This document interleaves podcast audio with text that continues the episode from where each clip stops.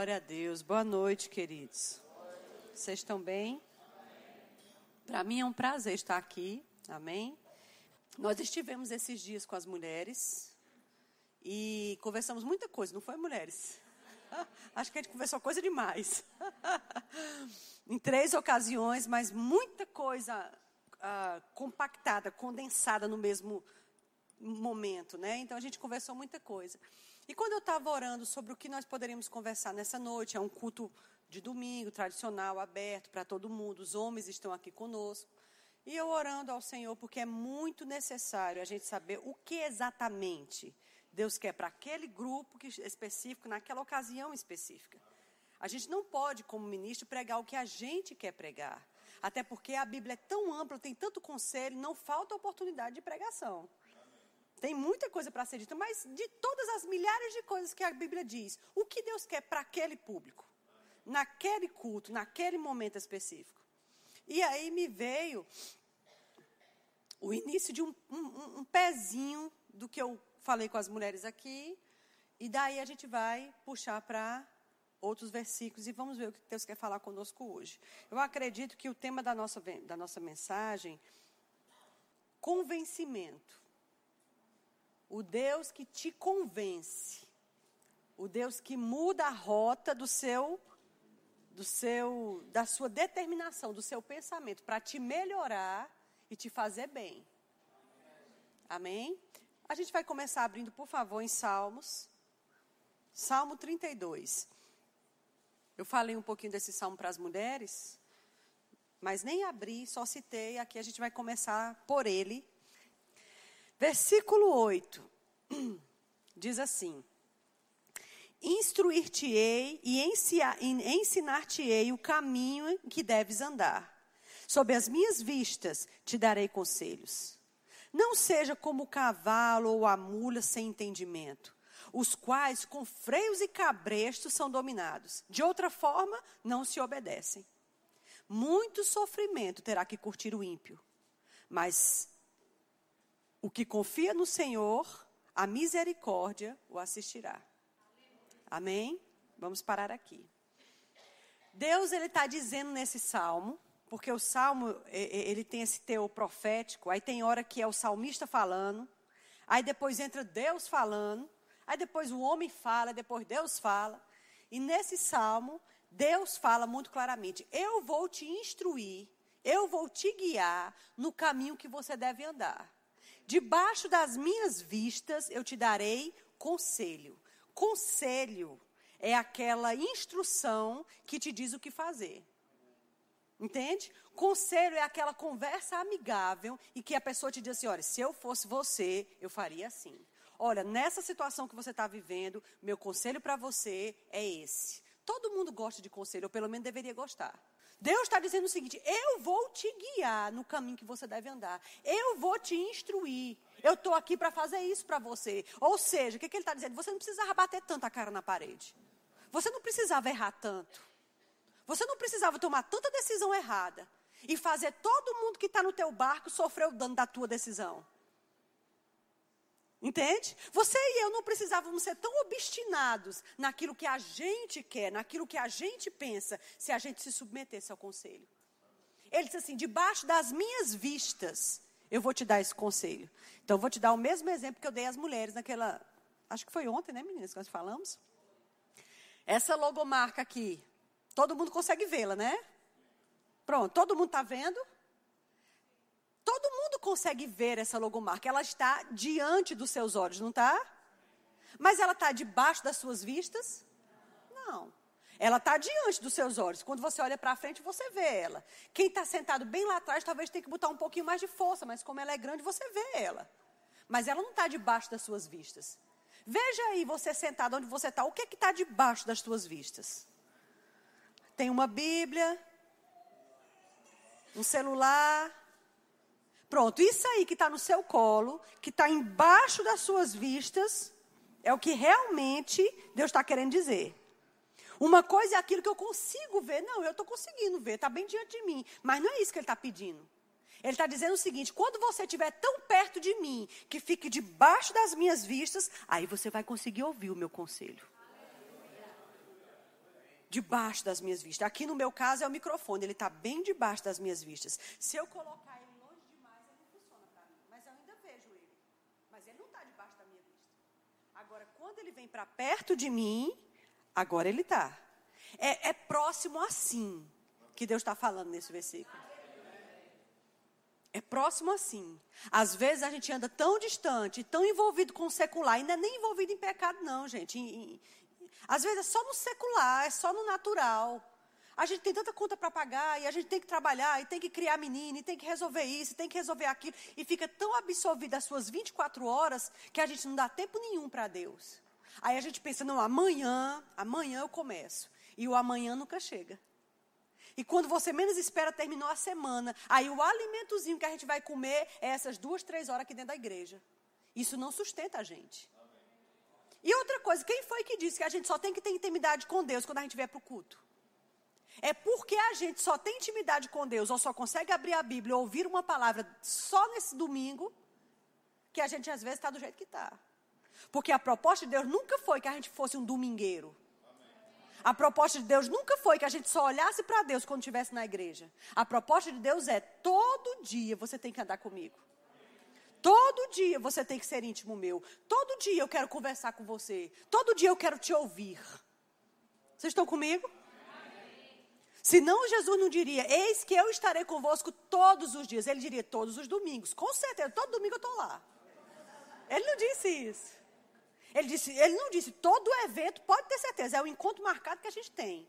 Ele disse, eu vou estar com você todo dia. Até a consumação do século, ou seja, sempre. Se ele veio, gente, para ficar com a gente todo dia, então ele quer você todo dia também. Você e eu já paramos para pensar quantos erros que você e eu cometemos poderiam ter sido evitados se a gente ouvisse o conselho? Porque com certeza, meu filho, ele tinha uma coisa para te dizer. Com certeza ele tinha uma, uma prevenção, um aviso, uma placa para levantar. Mas ninguém viu a placa. Na continuidade, ele diz assim: Deus, é engraçado porque Deus ainda se troca com o ser humano nesse nível. Ele diz assim: rapaz, não seja como a mula. Não seja como o cavalo que com freio e cabresta que se doma. Senão, de outra forma, ele não consegue obedecer. Não sei se você já andou de cavalo. O Abraão estava me mostrando ali agora. João, ele é louco por cavalo. Ele cresceu em fazenda, então ele gosta disso. Ele estava no Rio de Janeiro agora, ensinando no curso de oração, e um irmão levou ele para a fazenda passar o dia, pronto, salvou. A, a viagem de João foi ganha, porque se ele tiver mato, para ele tá bom. Então ele senta no cavalo, e, e quem tem costume, você sabe que é complicado você andar de cavalo se você não tiver a rédea do cavalo na sua mão. Algumas pessoas tentam andar no cavalo sem a rédea, pegando só na crina.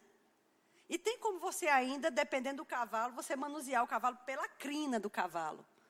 Mas a rédea é que tem o domínio. Fora disso, ainda tem gente que bota uma espora nos pés e aperta o cavalo aqui na barriga dele para dizer a ele o que ele tem que fazer. Esse animal, ele não pensa, ele não é inteligente, ele não raciocina. Ele aprendeu pela dor. Diga dor. Porque a rédea puxa ele para um lado. A rédea tira ele do outro lado. E a espora machuca ele. Então ele aprendeu a força.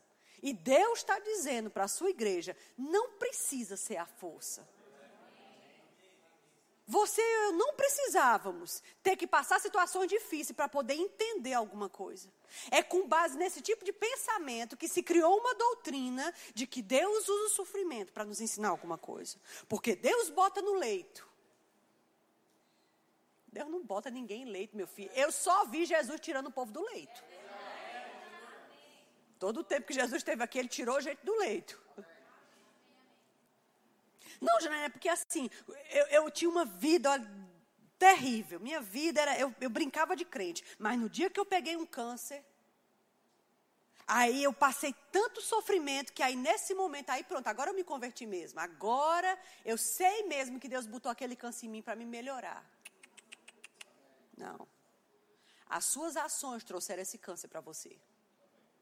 E Deus ainda é tão bom que, mesmo dentro da nossa desgraça, Ele vai lá dentro da nossa colheita e nos ajuda ali dentro.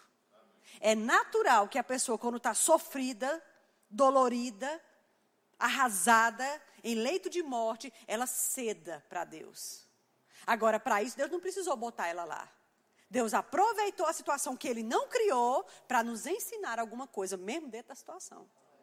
Aí, se a gente sai dali, porque a gente se agarrou em Deus, se abriu para Deus, se arrependeu para Deus, chorou para Deus, e a gente sai dali bem, agora a gente vai ser um crente mais fiel, a gente não precisa dizer que foi Deus que botou aquilo. Deus me ensinou dentro daquilo. Vocês estão comigo? Não seja como a mula ou o cavalo que com freios e cabresta que se doma. Aí ele diz assim: certamente, muito dor, muito sofrimento o ímpio vai ter. Mas aqueles que confiam no Senhor, a misericórdia de Deus vai te assistir. Estão comigo, queridos? Então, às vezes, nós estamos passando momentos ruins, que é a nossa colheita de atitudes nossas. Não foi Deus que criou aquilo. E que, deixa eu te dizer uma coisa: a Bíblia diz que nós estamos nesse mundo e Satanás é o príncipe desse mundo. E ele vai realmente circular a gente. A Bíblia diz que ele está em derredor buscando uma oportunidade, buscando a quem possa tragar. A Bíblia diz: resista a ele firme na fé. Não é firme no, no, no seu diploma, não é firme na placa da sua igreja, não é firme nos dons espirituais, é firmes na fé. Que fé? A fé que cada um de nós recebemos quando nasceu de novo. Todo mundo recebeu uma medida de fé. Desenvolver essa fé aí está com cada um de nós. Mas eu e você precisamos resistir ao diabo firmes na fé. E a Bíblia diz que o resultado disso é que ele vai correr de você. Imagina Satanás correndo de você. Só que o que acontece às vezes é que a gente está correndo do diabo. E o diabo atrás da gente. Não, não, não, não, não isso aí está errado. Troca a posição. Ele é que tem que sair. Ele é que tem que partir em retirada. Porque é maior o que está dentro de você do que o que está no mundo. Amém, queridos? Agora, a gente não experimenta dessas verdades bíblicas porque a gente não tem vida com Deus.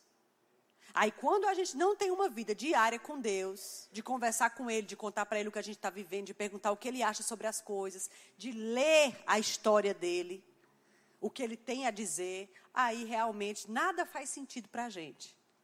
E deixa eu te dizer, se a gente continuar nessa pisada, uma hora a gente vai se questionar o que é que eu estou fazendo dentro da igreja. Que sentido faz a Bíblia? Que história é essa de ser crente? Porque se eu continuo natural demais, sem alimentar o meu espírito, uma hora as coisas espirituais não vão fazer sentido nenhum para mim mais. E aí eu vou ficar me questionando que eu estou perdendo minha vida. Cuidado com isso. Não seja uma mula. Não seja um cavalo. Estão comigo? Amém. Amém, que bom. Vamos começar com três ocasiões específicas para a gente mostrar algumas situações dentro da Bíblia em que Deus teve que usar alguns cabrestos. Ou então, Deus teve que uh, uh, uh, tentar convencer as pessoas dos erros dela. E a gente vai para um dos primeiros erros da história da humanidade, lá em Gênesis. Eu quero que você abra em Gênesis 4. Abra lá em, no capítulo 4, a gente não vai ler agora, eu vou só te, te conversar sobre isso. Você lembra da história de Abel e Caim? Os dois irmãos, filhos de Adão e Eva, né? Diz que eles cresceram e a, na sua plenitude há um tempo na, na idade dele já, rapazes, cada um quis trazer para o Senhor aquilo que ele lhe dava. Porque Abel, ele era pastor de ovelhas e Caim plantava, era agricultor. Então chegou um dia que cada um pegou daquilo que eles mesmos tinham, o melhor que eles tinham e levaram para Deus. A Bíblia diz que Abel pegou das primícias. As primícias. A Caim pegou verduras, legumes, o que ele tinha. E ambos foram apresentar a Deus. Aí a Bíblia diz que de Caim e de sua oferta não se agradou Deus, mas de Abel e de sua oferta se agradou. A Bíblia não diz que Deus se agradou da oferta de Abel e de Abel. A Bíblia não diz que Deus não se agradou de, da oferta de Caim e da pessoa de Caim. Não, a Bíblia inverteu. Então, ambas as ofertas só foram rejeitadas ou aceitas por causa do coração de quem entregou. Porque em primeira mão a Bíblia diz que de Abel, aí consequentemente de sua oferta, Deus se agradou. De Caim e, consequentemente, de sua oferta, Deus não se agradou. Então, era uma coisa dentro dos rapazes. Você entende? Está comigo? Era uma coisa dentro deles. Gente, é assim ainda hoje. Porque ninguém pode ler o coração das pessoas, mas Deus sabe. Se aquilo que eu tô, tenho dentro de mim não está bom, tudo que eu der também não presta. Então era uma coisa dentro do coração dos meninos. E aí, quando Caim percebeu que ele não se agradou da oferta dele, aí então a gente vê. Vamos ler no versículo 4. Abel, por sua vez, trouxe das primícias do seu rebanho e da gordura deste. Agradou-se o Senhor de Abel e de sua oferta. Ao passo que de Caim e de sua oferta não se agradou Deus. Irou-se, pois, sobremaneira Caim e decaiu-lhe o semblante. Então lhe disse o Senhor: Por que tu andas irado? E por que decaiu o teu semblante? Se procederes bem, não é certo que serás aceito? Agora, se todavia procederes mal, diga procedimento. procedimento. Se todavia procederes mal, eis que o pecado já à porta, o teu desejo será contra ti, mas cabe a ti dominá-lo. O que, que aconteceu depois? Caim chamou seu irmão para o campo, pegou uma pedra e matou o irmão a pedradas. Depois, depois Deus perguntou: cadê teu irmão? Se por acaso eu sou o cuidador do meu irmão, chateado. Agora, o que me chama a atenção nesse, nesse assassinato, que esse foi o primeiro assassinato da história, é que Deus conversou com Caim antes dele fazer, querendo evitar essa tragédia. E ele chegou para ele e disse assim: Por que tu andas irado? E por que decaiu o teu semblante? Às vezes Deus fica perguntando para a gente: precisa mesmo tu ficar desse jeito? Por que tu está desse jeito? Precisa mesmo isso daí? Por que tu está assim? Agora sim, é engraçado porque Deus pergunta, mas Ele sabe a resposta. Mas Ele quer que você e eu pare um pouco essa loucura, essa obstinação, porque quando a gente está irado, gente, isso toma conta de você totalmente. Você não enxerga mais. Você faz loucuras porque você se permitiu um nível de ira que até o seu rosto mudou. E Deus viu isso. Lógico que Deus, na sua onisciência, ele sabia que ele mataria o irmão. Entendeu? Mas isso não impediu Deus de ser Deus na ocasião. E o que, que Deus fez? Quis trocar uma ideia com o ser humano. E quis convencer o ser humano a mudar de ideia. Até porque ele sabia que isso ia ser registrado. E ia ficar como ensino para todas as gerações futuras. Entendeu? E ele quis fazer o homem parar um pouco aquela obstinação dele e pensar. E aí ele deu um conselho, queridos, que esse conselho você devia, eu devia, você devia colocar um quadro na sua casa. Porque esse conselho aqui, ele atravessou o Velho Testamento, ele entra no Novo Testamento e ele é eterno. Esse conselho é o seguinte: toda vez que você proceder bem, você vai ser aceito. Mas toda vez que você proceder mal, o pecado vai bater na sua porta. E o seu desejo, que era de fazer vingança com aquele irmão, vai vir contra ti, mas ainda assim, tomado de ira, você ainda tem poder de dominar esse negócio. Diga assim: eu tenho poder de dominar. Talvez é isso que às vezes a gente não pense. Porque, fica comigo, esse homem aqui não era nascido de novo, você concorda, né? Até porque na velha aliança ninguém nasceu de novo. O novo nascimento começou depois que Jesus ressuscitou dos mortos, porque ele foi o primogênito. Tudo bem? Então, esse, esse homem era um morto espiritual, numa aliança inferior, filho de Adão e Eva recém-caídos. Ou seja, o, o ambiente aqui não era favorável mesmo, não. Quer dizer que com todo esse desfavor, esse homem ainda podia dominar a ele mesmo? Então quer dizer que um homem espiritual pode dominar ele mesmo e um crente não pode? Está comigo? Eu quero botar você para pensar. Porque Caim, tomado de ira, Deus disse: se você proceder mal, o pecado vai bater na sua porta. E você ainda assim pode tomar a decisão de fazer aquele, aquela coisa errada ou não. É uma decisão. Gente, sempre vai ser uma decisão. Ouça o que eu estou lhe dizendo. Vai ser uma decisão. Quando se diz assim, fulano caiu, essa queda, ela não é que você vem andando, andando bem aprumadinho, aí de repente, não. A queda, na verdade, não é exatamente uma queda, ela é uma descida. Porque em algum momento da estrada, a gente começou a descer a ladeira. Você entende? Não é uma coisa instantânea, não é uma coisa imediata. E eu vou te dizer: qualquer um de nós que começa a descer a ladeira, não se engane, Deus vai tentar te avisar. Deus vai tentar te falar. Porque Deus é um Deus bom que ama o seu povo e Ele não vai ver um precipício na sua frente e não vai sinalizar para você.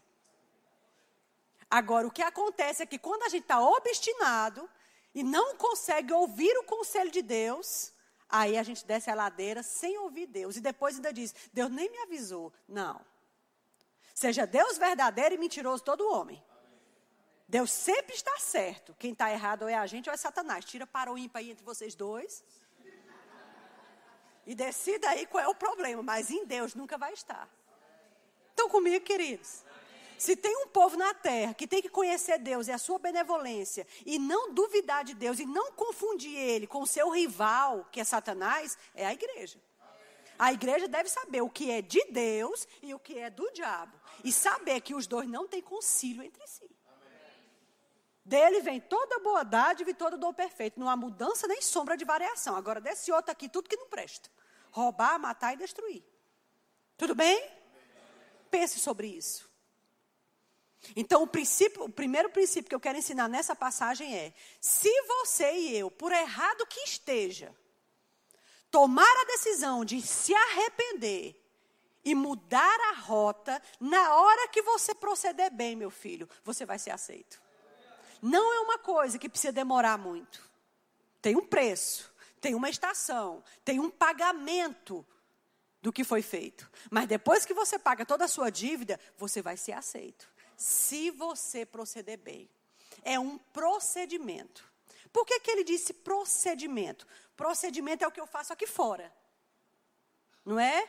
Então, o que eu faço aqui fora já deve ser resultado de alguma coisa que já está dentro. Porque já é procedimento. Procedimento já é o fruto de algo que começou dentro de mim. Aí ele poderia dizer, Janaína, mas na verdade não era não era para dizer assim, se você se arrepender no seu coração, você vai ser aceito? Sim, poderia ser assim. Mas ele já foi na segunda instância da coisa. Porque procedimento certo, a gente pode forjar por um tempo, mas você não segura ele a vida toda. Vocês estão comigo? Estão entendendo? Se eu tiver errado no meu coração, toda troncha por dentro, mas aí diante das pessoas eu estou procedendo certo. Porque ninguém sabe o que está acontecendo, aí eu estou procedendo certo. Esse procedimento certo, com tudo errado por dentro, ele não vai segurar muito tempo. Uma hora a gente vai acabar procedendo aqui fora do jeito que a gente está por dentro. Entende? Mas quando eu procedo certo e continuo certo, significa que aquele procedimento não está sendo forjado. Ele está procedendo de um coração que realmente mudou. Entende? Então Deus está dizendo, muito mais do que só por dentro de você, a sua e a minha atitude tem que falar. Quando você proceder bem, você vai ser aceito. Fica tranquilo. Gente, todo mundo quer aceitação. Todo mundo quer ser aceito. Todo mundo gosta de um tapinha nas costas. Todo mundo gosta de um elogio no final do culto. Todo mundo gosta de saber que você é bom, que o que você faz é bom, eu vejo Deus em você. Todo mundo quer. E às vezes, na ânsia de receber esse, esse tapinha, tem gente que faz qualquer negócio. Tem gente que forja uma unção que não existe. Forja um chamado que não existe. Usurpa aquilo que não, que não deveria.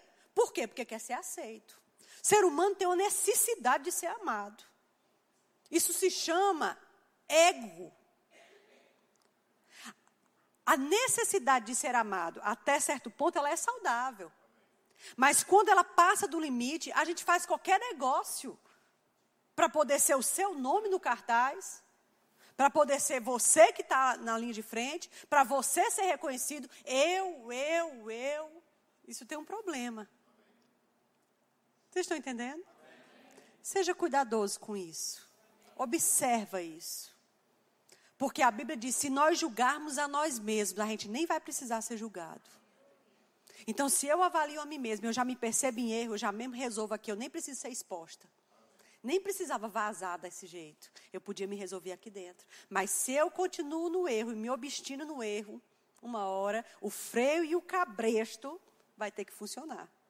Estão comigo? Mas aí essa conversa com ele deu certo? Por quê? Porque ele decidiu que não queria ouvir a Deus. Aí eu fico pensando, minha gente, é como é que Deus desce do céu, dá uma ordem, uma, um conselho face a face com esse camarada, e mesmo assim ele vai lá e faz o que não presta. É muita obstinação no que é errado. Cuidado. Amém? Vamos para a próxima. Jonas. Pronto, Jonas é um exemplo clássico. Jonas, só a graça. Abra lá no livro de Jonas.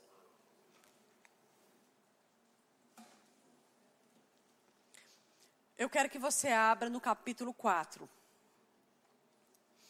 Todo mundo conhece a história de Jonas, né? Aquele profeta. Vamos dar uma, uma contextualizada. Deus disse para ele: Olha, eu quero que você vá na cidade de Nínive e proclame contra ela, porque se ela não se arrepender, o juízo vai vir sobre ela. E aí ele não queria obedecer. Então a Bíblia diz que ele pegou do bolso dele, pagou para pegar um navio para ir para um caminho totalmente diferente de Nínive. Isso aqui tem um, uma observação para a gente fazer. Às vezes, eu e você estamos pagando do bolso gastando, perdendo dinheiro para desobedecer. É, quando a Bíblia diz assim, e comprou-lhe a passagem para pegar o navio, quer dizer que ele estava pagando para sair fora da, da, da, do plano de Deus. O, sair fora do plano de Deus, gente, vai te dar prejuízo. Porque primeiro ele chegou no destino dele, que ele pagou a passagem. Não, na verdade, o que, que aconteceu? Ele quase morreu, ele e o navio todinho. Ou seja, prejuízo. Mas tem gente que paga para ficar fora da vontade de Deus. Paga para não obedecer a Deus. Ele foi lá, pagou a passagem, entrou no navio. A uma certa altura começou a se, a se mover uma tempestade. Naquela época era procedimento dos homens, na, naquela ocasião, né, do povo, tentar tirar sorte para descobrir a vontade de Deus. Gente, é engraçado como o ser humano precisa ser guiado. Essa necessidade de ouvir uma voz maior ela é inerente ao ser humano. Quando você vai, por exemplo, os portugueses chegaram aqui no Brasil e descobriram os índios totalmente selvagens. Ninguém ensinou nada a eles. Mas eles já tinham necessidade de adorar alguma coisa. Aí adorava o Deus Sol, a deusa Lua, uma árvore, uma planta. Porque essa necessidade da adoração está dentro do ser humano. Ninguém ensinou a ele. Isso aí a gente vê em vida de louvor. O ser humano ele tem uma necessidade de adorar e ele tem uma necessidade de ter um mentor. Uma pessoa que diga a ele o que fazer. Essa necessidade, enquanto ele é morto espiritualmente, ele bate em várias portas. Quando a gente nasce de novo, a gente descobre quem é a voz que deveria nos guiar o tempo todo. O ruim, meu amigo, é descobrir quem é a voz e ainda assim não querer ouvi-la. Pronto, aí, aí é federal. Aí é brabo. Estão comigo? E aí, fizeram lá as sortes, a sorte caiu sobre Jonas. E aí Jonas mesmo se adiantou, disse: Não, não precisa, tá tudo bem, eu vou me lançar ao mar. E ele se lançou ao mar e aí a tormenta cessou. Aí Deus, na sua infinita misericórdia, enviou um peixe enorme que engoliu Jonas, porque isso é uma história fantástica, né? A gente só acredita que é verdade porque é Bíblia. Então, existiam animais enormes Deve ter sido, sei lá, uma baleia azul que engoliu ele, né? Antiga, então ela era grande. E esse homem passou três dias no ventre desse, desse peixe. E a Bíblia diz que ele orou a Deus dentro da barriga do peixe. É bem interessante isso. E essa oração que Jonas fez revela um procedimento diferente. Sabe por que, que isso mostra que ele se arrependeu dentro da barriga do peixe? Eu vou ler para você a oração capítulo 2, versículo 1 diz assim: Então Jonas, do ventre do peixe, orou ao Senhor, seu Deus, e disse: Na minha angústia clamei ao Senhor e ele me respondeu. Gente, Deus tinha respondido alguma coisa aqui ainda? Isso aqui não parece muito com a voz da fé, né? Com as cores da gente, né? Interessante. Do ventre do abismo eu gritei e tu ouviste a minha voz. Só que ele ainda estava dentro do abismo. Pois me lançaste no profundo do coração dos mares e corrente das águas me cercou. Todas as tuas ondas e as tuas vagas passaram por cima de mim. Então eu disse: Lançado estou diante dos teus olhos. Tornarei porventura a ver o teu santo templo?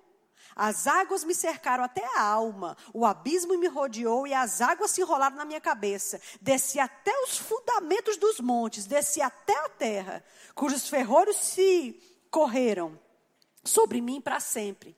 Contudo, fiz subir da sepultura a minha vida, ó Senhor meu Deus. Quando dentro de mim desfalecia a minha alma, eu me lembrei do Senhor. Pronto, aqui está a resposta. Entendeu? Ele entendia quão grave era a situação dele, porque não existe um relato de outra pessoa que passou três dias dentro de um peixe, em alto mar. E esse peixe já foi enviado para salvar a vida dele, porque quando ele caiu na água não tinha uma boia, não tinha nada. Então ele ia morrer. Deus preservou Jonas. E na oração dele, ele diz que ele entende quão profundo ele desceu, quão grave está a situação dele, mas aí ele diz: Eu me lembrei do Senhor, e aí subiu a ti a minha oração, no teu santo templo. Os que se entregam à idolatria abandonam aquele que lhes é misericordioso, mas com a voz de agradecimento, diga agradecimento. Eu te ofereci sacrifícios. O que votarei, o que votei, pagarei. Ao Senhor pertence a salvação. Depois disso, pronto, aí a Bíblia diz: falou, pois, Deus ao peixe e o peixe vomitou Jonas na praia. Ou seja, Deus só estava esperando isso. Você entende? Você entende que eu e você, minha gente, a gente pode estar errado como for. Na hora que você descobrir o seu erro e você se arrepender, a rota muda para você. A questão é que as coisas não vão sair do lugar enquanto eu ainda caminho no erro. Mas quando eu me arrependo, as coisas começam a favorecer, embora que vão haver uma colheita ainda. Mas essa oração desse homem dentro da barriga do peixe deixa muito claro, eu me lembrei do Senhor. E ele termina dizendo assim: o que votei, pagarei. Ou seja, eu vou me comprometer. Aí, o arrependimento, ou seja, se procederes bem, não é certo que serás aceito. Procedeu bem, pff, o animal vomitou ele na praia, ele saiu são e salvo. Ileso de três dias dentro de um peixe. Não sei como isso aconteceu. Só Deus. Aí, agora que ele saiu, ficou todo alegre. Deus me preservou. Aí agora ele foi para Nínive pregar. Olha, Deus está dizendo que as obras de vocês têm subido até ele, e é todo mundo pecador aqui, vocês não se arrepender, vai acontecer isso. E ele saiu apregoando na cidade. Para surpresa dele, o povo entendeu a mensagem e se arrependeu. E se arrependeu profundamente, sentaram em, em pano de cinco de, de cinza e de saco. Não comeu, nem bebeu, nem animal, nem criança, ninguém. De arrependimento. Aí, como o povo se arrependeu, porque essa era a finalidade mesmo da ida de Jonas lá, era fazer o povo se arrepender. Aí Deus não tinha mais necessidade de trazer colheita sobre eles, porque houve arrependimento. Agora eu te pergunto: o que foi que Jonas acabou de vivenciar dentro do peixe? Não foi arrependimento? E não foi o arrependimento que mudou a sorte de Jonas? É engraçado porque ele deveria entender que o Deus que foi bom com ele estava querendo ser bom com outras pessoas. Aí, como Deus não fez, ele ficou chateado. Tem gente que tem umas neuras assim, umas coisas, umas viagens. Tem umas coisas assim, eu fico impressionada. Se eu que sou humana, natural, fico, eu imagino que Deus fica observando. Aí o que, que ele fez?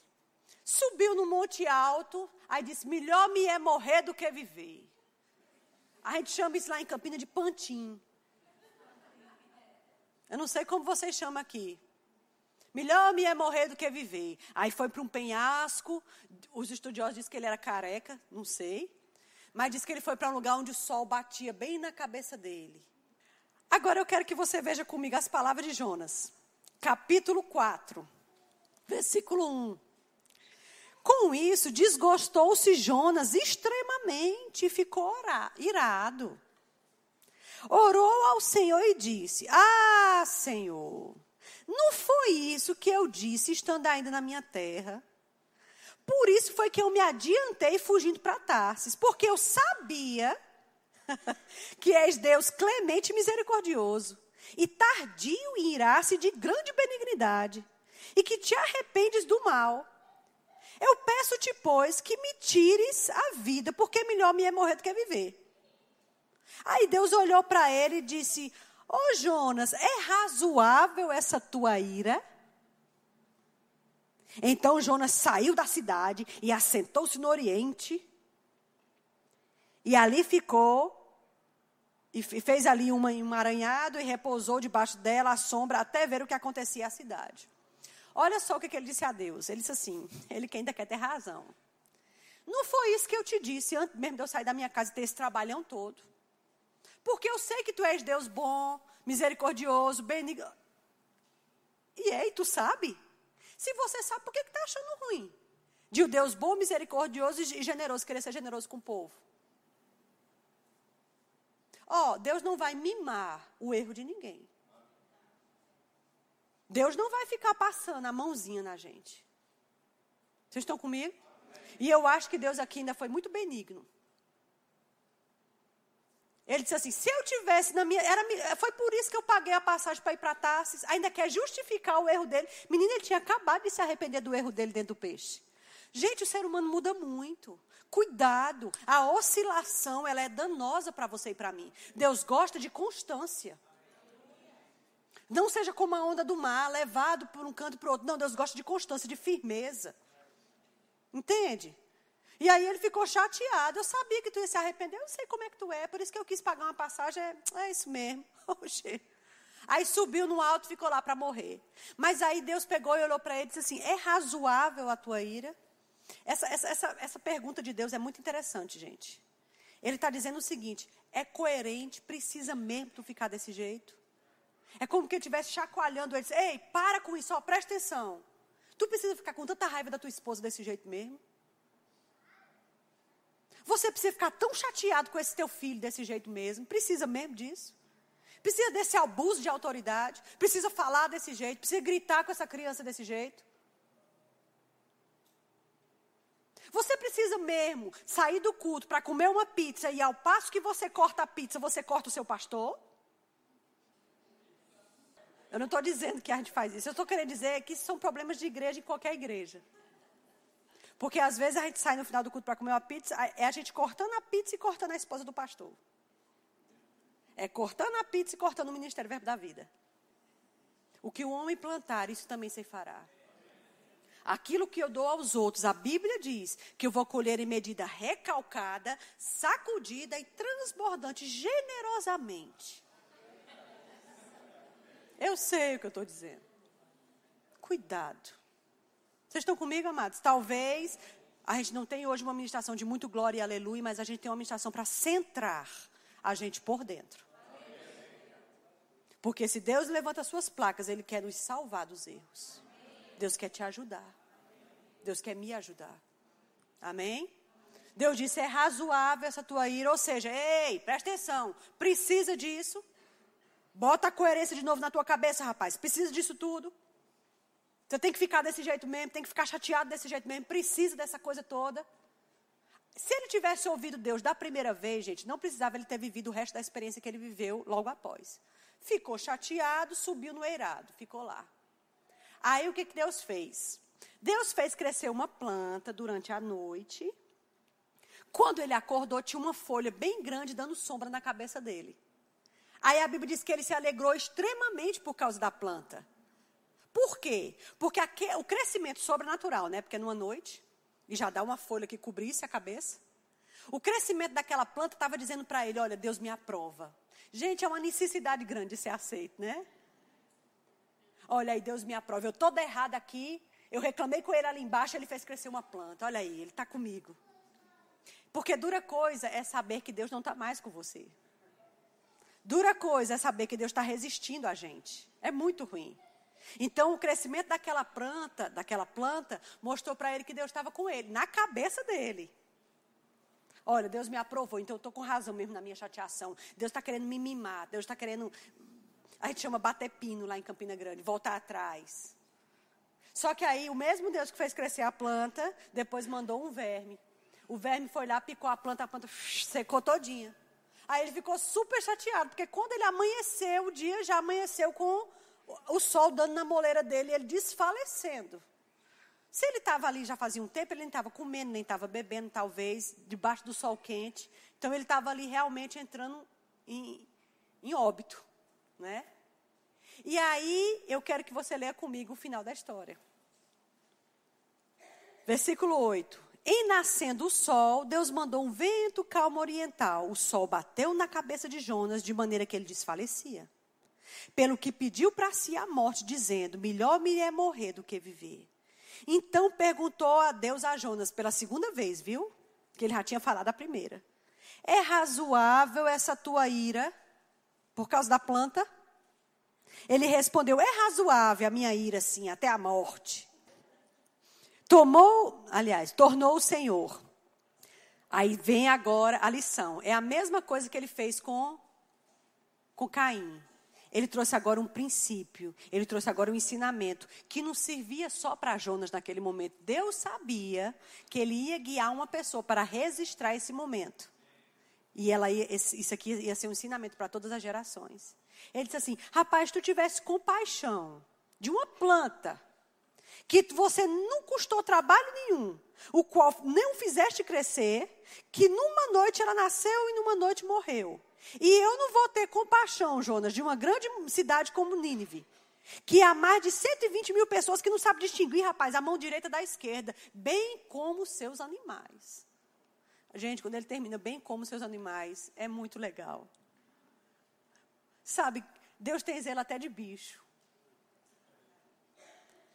O que, que Deus estava dizendo para Jonas? Você está morrendo aí, se acabando por causa de uma planta. Nem você fez crescer e nem fez nascer. Ela nasceu num dia morreu no outro. É só uma planta. Planta nem vai para céu, nem vai para inferno. Planta não tem alma. O sangue de Jesus não foi vertido por causa de planta. Aí eu que sou Deus, que criei o ser humano, que dei a vida ao ser humano, eu não vou ter pena de uma, uma cidade dessa. Com mais de 120 mil pessoas que não sabem, Jonas, distinguir a mão direita da esquerda. Ei, Jonas, eu sou compaixão. Eu sou misericórdia. Se você não entende isso, paciência.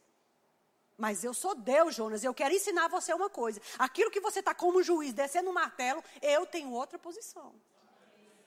Gente, esse princípio aqui, esse ensinamento aqui, devia servir para a gente ao resto da vida. Porque juiz a gente só deve ser da gente mesmo. Vocês estão comigo?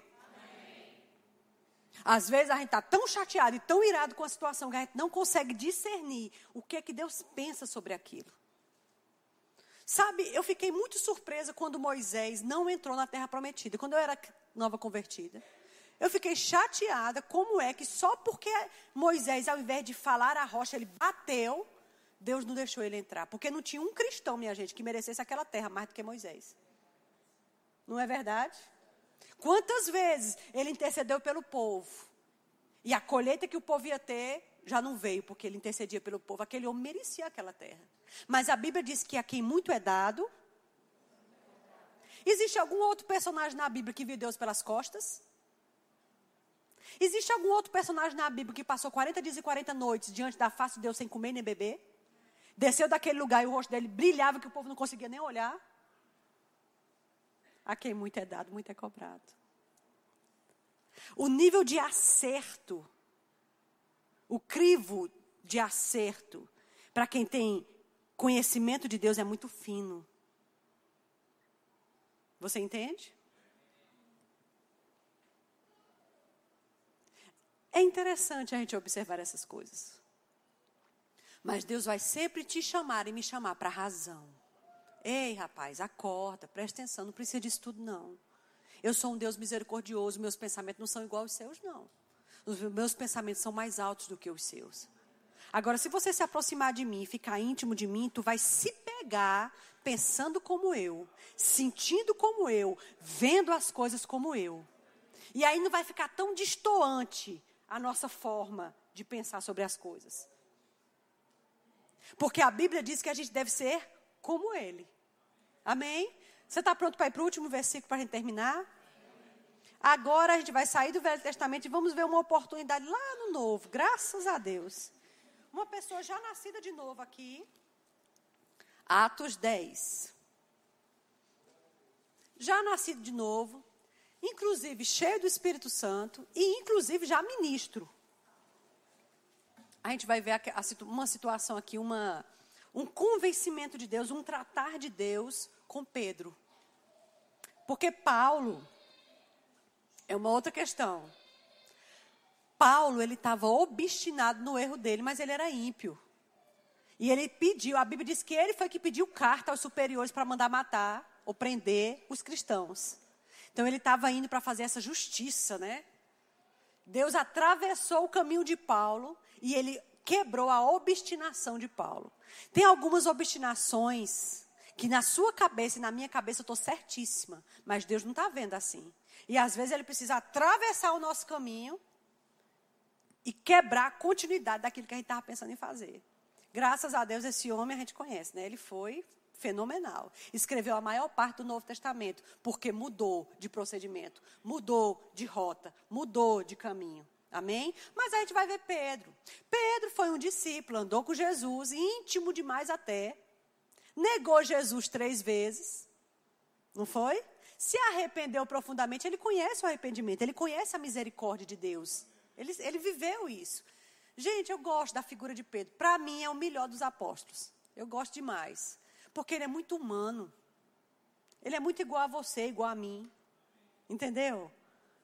Ele é, um, ele é uma graça. Às vezes precipitado em palavras, né? Falava fora de hora, era corrigido, coitado né? É uma gracinha, eu gosto muito dele. Né? Um homem simples, um homem de dores, um homem já com família, mais de 30 anos de, de, de, de pescaria. Era um homem experimentado. Pedro era uma pessoa especial. Deus escolheu ele de propósito. Amém? Aliás, todos foram escolhidos de propósito. Mas aí Pedro, ele era judeu e ele estava acostumado com as regras da circuncisão. E a gente tem que entender o seguinte: Jesus ele veio no meio dos judeus. Ele não veio extinguir a lei. A Bíblia diz que Jesus era o cumprimento da lei, mas o fim da lei era Cristo. Então ele cumpriu toda a lei e agora ele criou um novo mandamento. Novo mandamento vos dou porque dele para frente entrava em vigor um novo estatuto. Você entende? Ele fechou o ciclo e encerrou a lei, cumpriu toda ela. Mas ele abriu agora um novo ciclo, que é o ciclo da igreja. Só que os judeus não entendiam isso, porque os judeus, o que, que eles entendiam? Deus mandou lá em, em Abraão circuncidar o filho macho. Todo filho macho é para circuncidar.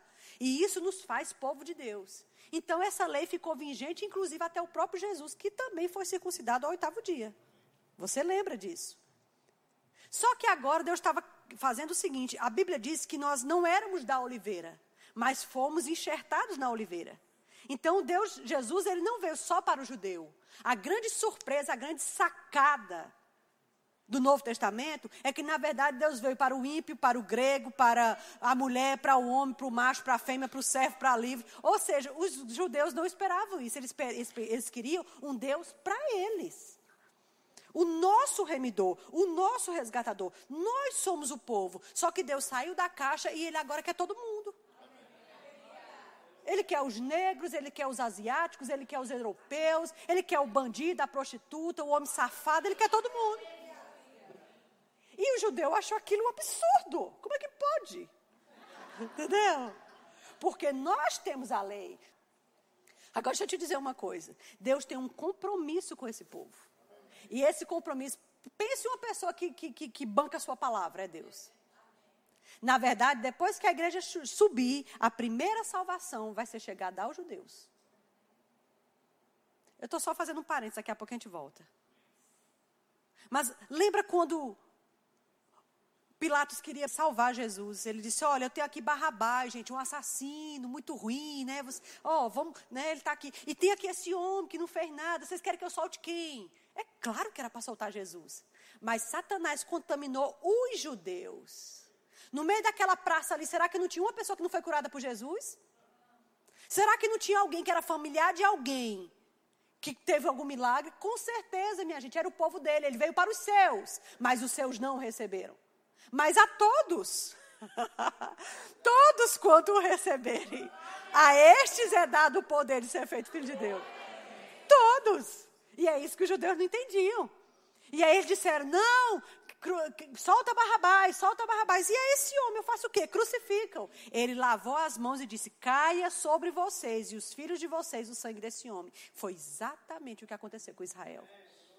E aí veio o holocausto judeu. Não sei se você já assistiu a lista de Schindler. Gente, aquele povo sofreu. E Jesus avisou: vão sitiar vocês vão tomar vocês naquele dia. Quem estiver amamentando vai sofrer. Se tiver no monte, não desça. Aquele dia eram aqueles dias. Você entende? A Bíblia, gente, ela não foi escrita ao vento, não. A Bíblia, ela se costura ela mesma. Tudo que está escrito vai se cumprir. A Bíblia diz que não vai sair um tio da lei. Toda a palavra se cumprirá. Então Deus tem um, um, um compromisso com esse povo. É o povo de Abraão, de Isaac, de Jacó. Amém? Eles realmente são, graças a Deus, nós fomos feitos o Israel de Deus espiritual, graças a Deus. Mas aí então estava lá Pedro, bem judeuzinho, né? Bem judeu. Só que aí nasceu de novo. Provou das coisas sobrenaturais. No, no, no batismo, ele era aquela voz que se levantou. Quando ele pregou a primeira vez, converteu 3 mil. Quando ele pregou a segunda vez, converteu 5 mil. Agora era o cara que tinha negado Jesus três vezes. Ah, então quer dizer que Deus perdoa? Pois é. Para tu ver. Entende? O poder do perdão, gente, é muito grande, é um negócio muito grande. Você não tem como dominar o poder do perdão. O poder do arrependimento é muito grande. Amém, queridos? E aí agora estava ele nessa situação. Já tinha nascido de novo, já tinha sido perdoado, se levantou, estava no ministério, guiando os apóstolos, inclusive, né? E aí Deus dá a ele uma experiência. E é com essa experiência que a gente vai terminar. Tá bom? Nós temos um, um homem chamado Cornélio, não era judeu, inclusive. Não era judeu. Era um centurião. Mas a Bíblia diz que esse homem orava de contínuo a Deus e dava esmolas. Olha que coisinha fofinha orava de contínuo a Deus e ainda assim fazia alguma coisa. Não só orava, mas fazia.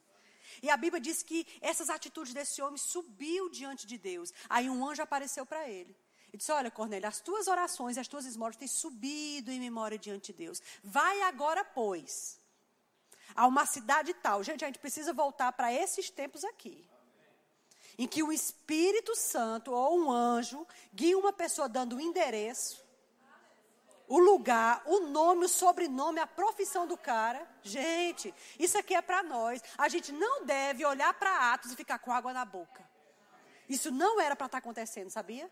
A gente não era para ler o livro de Atos e dizer, nossa, meu Deus, que, nossa, não era. Porque se a igreja que inaugurou era nesse nível, como é para ser a igreja que termina? Você vê que aconteceu alguma coisa com a igreja? Não foi com Deus, não foi com o poder, foi com a igreja. A igreja que Deus estabeleceu estava nesse nível, mas a nossa tem descido. No dia que a gente se acordar para Jesus e subir, tudo que essa aqui tinha está disponível para a gente. Até porque a Bíblia diz que nós faríamos coisas maiores. Então eu acredito que a igreja que Jesus vem buscar, a noiva, nem vai ser essa do começo, vai ser maior. Como isso vai acontecer, eu não sei, porque a gente tem que correr muito. Aí então ele deu um endereço e mandou ele ir atrás dele. E ele mandou os caras atrás. Só que quando ele mandou as pessoas atrás, no dia seguinte estava Pedro orando. Agora o interessante, gente, é que Pedro não estava no WhatsApp. Quando ele teve aquela visão. Ele não estava falando da vida dos outros. Ele não estava comentando, tu sabe o que fulano fez? Ah, tá aí, mas tu não sabe o que ele fez. Ah, fez assim. Ele não estava fazendo isso. Ele estava orando. Diz que ele estava orando e ele estava orando num nível tal que ele teve um êxtase. E quando ele teve esse êxtase, êxtase, irmão Reagan fala que é quando os seus sentidos, os cinco sentidos, são suspensos. E você entra numa dimensão espiritual. Gente, tem muita coisa que a gente não provou, que a gente não conhece. A gente ouve falar e fica pensando, meu Deus, do que que está dizendo? Mas essas coisas eram para você e para mim todo o tempo. Teve uma suspensão de sentidos e aí ele teve uma visão. Eu vou contar, só, a gente vai ler pouco, só para abreviar o tempo. Diz, a Bíblia diz que Deus fez descer uma, uma trouxa bem grande com todo tipo de animal. E a trouxa vinha e se abria as quatro pontas e tinha todo tipo de bicho. Aí a voz de Deus disse para ele: Pedro, mata e come. Aí ele disse: Eu? De jeito nenhum, eu sou judeu. Eu sou ortodoxo, eu sigo a lei. E a lei diz que animal com fenda a gente não pode comer. Porque é uma lei que foi dada a Moisés e que tinha vigor até o Cristo. Pedro sabia disso, gente. E Deus ainda tinha que tratar uma coisa básica com ele. Porque enquanto ele andou com Jesus, ele ainda não entendeu. Agora, olha a paciência de Deus de ainda tratar com Pedro. Gente, Deus é muito generoso. Você não está lidando com Deus que é inclemente. Um Deus que tem um chicote para pegar você na. Não, gente, aí está falando de Deus. E aí aquela visão descia e ele mandou de novo: Pedro, mata e come. Não, Senhor, como farei isso? Eu quero ler com você. É melhor. Oh, glória. 17. Não, aliás, 9, versículo 9, capítulo 10, versículo 9. Você está cansado? Esse é o último versículo, a gente vai terminar agora. Tá bom? Ah, que pena. Versículo 9 diz assim: No dia seguinte, indo eles de caminho, eles é o pessoal que Cornélio mandou, né, para ir para o endereço que o Espírito deu, que o anjo deu. Estando ele já perto da cidade, aí subiu Pedro para o erado, por volta da hora sexta, a fim de orar. Estando ele com fome, ele quis comer, mas enquanto lhe preparavam a comida, sobreveio-lhe um êxtase. Então ele viu o céu aberto e descendo um objeto como se fosse um grande lençol, o qual era baixado até a terra pelas quatro pontas, contendo toda sorte de quadrúpedes e répteis da terra e aves do céu. E ouviu-se uma voz que se dizia: Levanta-te, Pedro, mata e come. Mas Pedro replicou: De modo nenhum, Senhor. Porque jamais eu comi coisa comum ou impura. Segunda vez a voz lhe, falou. E disse: Ao que Deus purificou, não considere comum. Sucedeu isso por três vezes, e logo aquele objeto foi recolhido ao céu. Enquanto ele ainda estava perplexo sobre o que significava aquela visão, Eis que os homens enviados da parte de Cornélio, tendo perguntado pela casa de Simão, pararam junto à porta. E chamando, indagavam se estava ali hospedado um Simão por sobrenome Pedro. Enquanto ele meditava, Pedro, acerca da visão, disse-lhe o Espírito: Estão aí dois homens. Eles te procuram. Levanta-te, pois, e desce com eles, nada duvidando, porque eu os enviei. Vamos parar aqui. Gente, é, sensacional. Que o negócio é, é, é sensacional. Deus dá aquela visão a ele. E por três vezes ele diz: mata e come. Agora, esse negócio de três parece que persegue Pedro, né? Negou três vezes. Jesus perguntou para ele: Tu me amas três vezes? E agora estava mostrando uma visão e corrigindo ele três vezes. Interessante. E aí ele disse: Mata e come. Não, porque nunca comi coisa comum ou impura. E aí, depois que Deus fala isso, aí agora vem o princípio veio um ensinamento que deve ser para você e para mim. Nunca considere comum ou impuro aquilo que Deus já santificou. Nunca considere comum ou impuro. Fica comigo, a gente vai terminar. Seus pastores estão com você todos os dias. Todo domingo você come esse feijãozinho com arroz aqui do púlpito. Eventualmente chega uma sobremesa, mas ninguém vive de sobremesa. Você não vive de coisas extras. Você vive da comidinha de todo dia. É essa que vai te manter vivo. É essa que vai te sustentar. Cuidado para a gente não conviver tanto que já ficou comum. Cuidado para não achar comum aquilo que Deus santificou. Faz 30 anos que prega, ainda é um santo de Deus e ainda é a pessoa que está sobre você. Meu marido tem 22 anos na frente da igreja. Tem gente que só está lá porque quer ouvir ele no domingo. Não importa se João não me visita, se João não vai no, no hospital, não importa se eu chegar no domingo e tiver pastor João pregando, tá bom. É engraçado. Nunca considere comum e impuro aquele que Deus santificou. Vocês estão comigo? Amém? É interessante isso. Então, sempre valorize a família pastoral. Sempre honre o feijão com arroz que vem da família pastoral. Porque preços foram pagos que, inclusive, você nem sabe. E preços são pagos que, inclusive, você não sabe.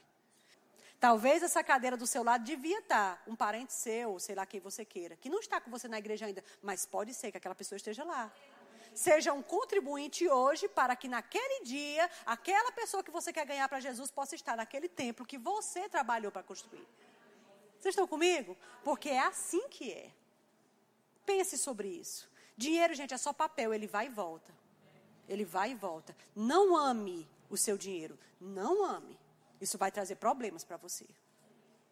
Não presta. O amor ao dinheiro é a raiz de todos os males. Amém? Finalizando. E eu já estou fechando a Bíblia, porque quando a gente fecha a Bíblia, está terminando mesmo.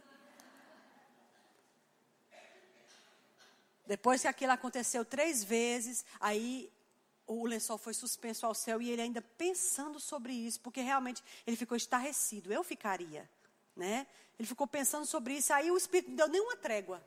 Deu nenhuma tréguazinha, já falou coisa, ó, lá embaixo tem dois caras. Fui eu que mandei os caras. Você segue eles e não pergunte nada. Deixa esse negócio de querer questionar, viu, Pedro? Porque eu, eu sei o que eu estou fazendo. Deus queria, amado, além de dar aquela visão, Deus queria dar uma experiência para Pedro. Pedro já era um ministro, já estava em auge. Mas Deus precisava corrigir ele, sabe por quê? Porque tem portas para você e para mim que se eu não me corrigir agora, eu nunca posso entrar nesses novos níveis. Tem níveis esperando, meu irmão, você e a mim, que eu só posso entrar nesse novo nível se eu me corrigir no, no nível que eu estou agora. A Bíblia diz que é de degrau em degrau e de glória em glória. João estava pregando um dia desse, ele disse uma coisa muito simples e eu achei fenomenal. Ele disse que a Bíblia não diz, é de um abismo para uma glória. A Bíblia diz é de uma glória para outra glória. Ou seja, se eu estou andando bem com Deus, isso me capacita a entrar no outro nível de andar bem com Deus. Agora, se eu não tenho vida nenhuma com Deus, eu nunca vou chegar em nível nenhum. Tem que ser de uma glória, é de glória em glória. Vocês estão comigo? Porque para o nível que Deus esperava de Pedro, continuar ainda pensando como judeu não ia ia atrapalhar ele, ia, ia aprisionar Pedro, ia puxar ele para trás. E Deus estava dizendo: Ó, oh, Pedro, você precisa mudar nisso aqui. E Deus está dizendo para você: você precisa mudar nisso aí. Nisso aí, nisso aí, sei lá o que é. Deus, eu preciso mudar nisso aqui, que eu sei o que é. Quantas exortações faz anos que Deus te dá e você se mantém do mesmo jeito? Quantas vezes eu já te disse, isso aqui tu precisa tirar da tua vida. Sei lá, esse jeito de tu pensar sobre as coisas, tu precisa parar com isso. Isso aí que tu fala, tu precisa parar de falar isso. Esse procedimento que tu tem aqui escondido no celular, no computador, você precisa parar com isso. Essa forma que tu age quando tudo está fora do convívio com a tua esposa, tu precisa parar com isso. Quantas vezes, amado, Deus está dizendo, pare com isso. E leva um ano, dois, três, e a gente está mantendo a mesma coisa. Eu quero te dizer que há portas esperando você mas você não vai atravessá-las se você não soltar essas coisas. Porque era para ser na minha vida e na sua, de degrau em degrau, de glória em glória. Se não está sendo, tem uma coisa errada. E Pedro aqui, Deus foi tão bom com Pedro, porque Deus conhece o nosso coração. Deus sabe como tratar com você de uma forma que você vai entender. Deus deu a visão a ele e depois disse: Eu mandei duas pessoas lá embaixo. Desce e não questione. Ele recebeu os rapazes, os rapazes, hospedou os rapazes por um dia, depois foi com eles. Quando ele foi chegando lá, ele começou a ver que não se tratavam de judeus e ele já ficou meio nervoso. Cornélio era tão sedento e amava tanto a Deus que já tinha enchido a casa de um monte de gente. A família, os amigos, os vizinhos, a casa estava lotada. Ele estava tão sedento que quando Pedro chegou, ele se prostou nos pés de Pedro. Aí Pedro disse: ei, ei, ei, levanta que eu também sou homem como tu. Aí disse, não, desculpa aí, é porque a gente está com tanta fome. Está com tanta sede. E ele foi entrando dentro da casa e ele viu que o povo estava sentado no chão. Aí tinha gente em cima assim. E a casa lotada. Gente, aquela experiência era necessária para quebrar a castanha de Pedro. Para abrir a cabeça de Pedro. E ele foi entrando, aí ele disse: Não, Senhor, desculpa. Eis aqui todos nós, estamos aqui só para ouvir o que Deus tem para dizer da tua parte. Pode falar. Aí Pedro olhou e disse: Bom, então. Gente, se você lê a Bíblia, não dá três minutos de leitura. E o povo começou a falar em línguas. Não consta um apelo. Isso significa que o povo nasceu de novo sentado nas cadeiras. Tanta fome tinha. Pedro não conseguiu nem fazer um grande discurso para ser aplaudido no final. Nem deu tempo. Ó, Deus foi mais rápido. Porque Deus não queria dar glória a ninguém. Deus queria mostrar que era Ele que fazia o negócio. E que o povo é dele. Três minutos de, de, de, de falatório. O povo começou. E ele olhou para aquilo e disse: Vale-me Deus, o que é isso? Sabe o que, que isso diz para mim e para você também, igreja? Que nascer de novo é fácil, quem complica é a gente. Para de complicar o novo nascimento. O novo nascimento é a coisa mais fácil do mundo. A pessoa entendeu a sua condição. Entendeu que Jesus é o Filho de Deus, que abriu o coração para ele, acabou. Isso é, ó, é instantâneo. Novo nascimento não é processo. Crescimento espiritual é processo. Novo nascimento tchum, é instantâneo. Num piscar de olho, do mesmo jeito que a gente vai se embora. Vocês estão comigo? O povo sentado, eles já engoliram a palavra, já nasceram de novo ali dentro, entre eles e Deus. Se ensina tanta coisa, nem sempre vai precisar de apelo. E aí Deus foi mais longe, o povo estava tão sedento que Deus só de bom pegou e derramou o Espírito Santo em cima do povo, só para ensinar. Só para dar uma lição a Pedro. E quando o povo começou a orar em línguas, Pedro ficou. Só que Pedro estava naquele dia dos 120 no, em Pentecostes. Lembra? Pedro foi a pessoa que se levantou para explicar o que estava acontecendo. Então Pedro entende do que é batismo no Espírito Santo. Ele era o cara do batismo. Ele era o cara do batismo. Ele se levantou para explicar. E na explicaçãozinha básica dele, 3 mil se converteram. Ele sabia o que era batismo. Só que ali não estava no domínio dele mais. Ali não estava mais no controle dele. Deus lavou o povo. Deus salvou o povo. E Deus encheu o povo. E Pedro não fez nada. Aí Pedro disse: É, eu não tenho nem o que fazer aqui, porque eu não vejo por que não batizar esse povo nas águas se for necessário. Porque... Aí ele teve que subir para Jerusalém para explicar aos apóstolos o que aconteceu. Tamanha foi a, a, a a impressão que Deus fez em Pedro nessa experiência. Não seja como a mula ou o cavalo que com freios e cabrechos se domina. Estão comigo? Amém. A Bíblia diz: sujeitai-vos, pois, a Deus, mas resisti ao diabo. Cuidado de não trocar as posições. Resistir a Deus e se submeter ao diabo. Porque a posição não é essa. É porque eu cedo para Deus que eu consigo resistir ao diabo. Amém? Amém? Amém? Fica de pé, eu quero orar com você.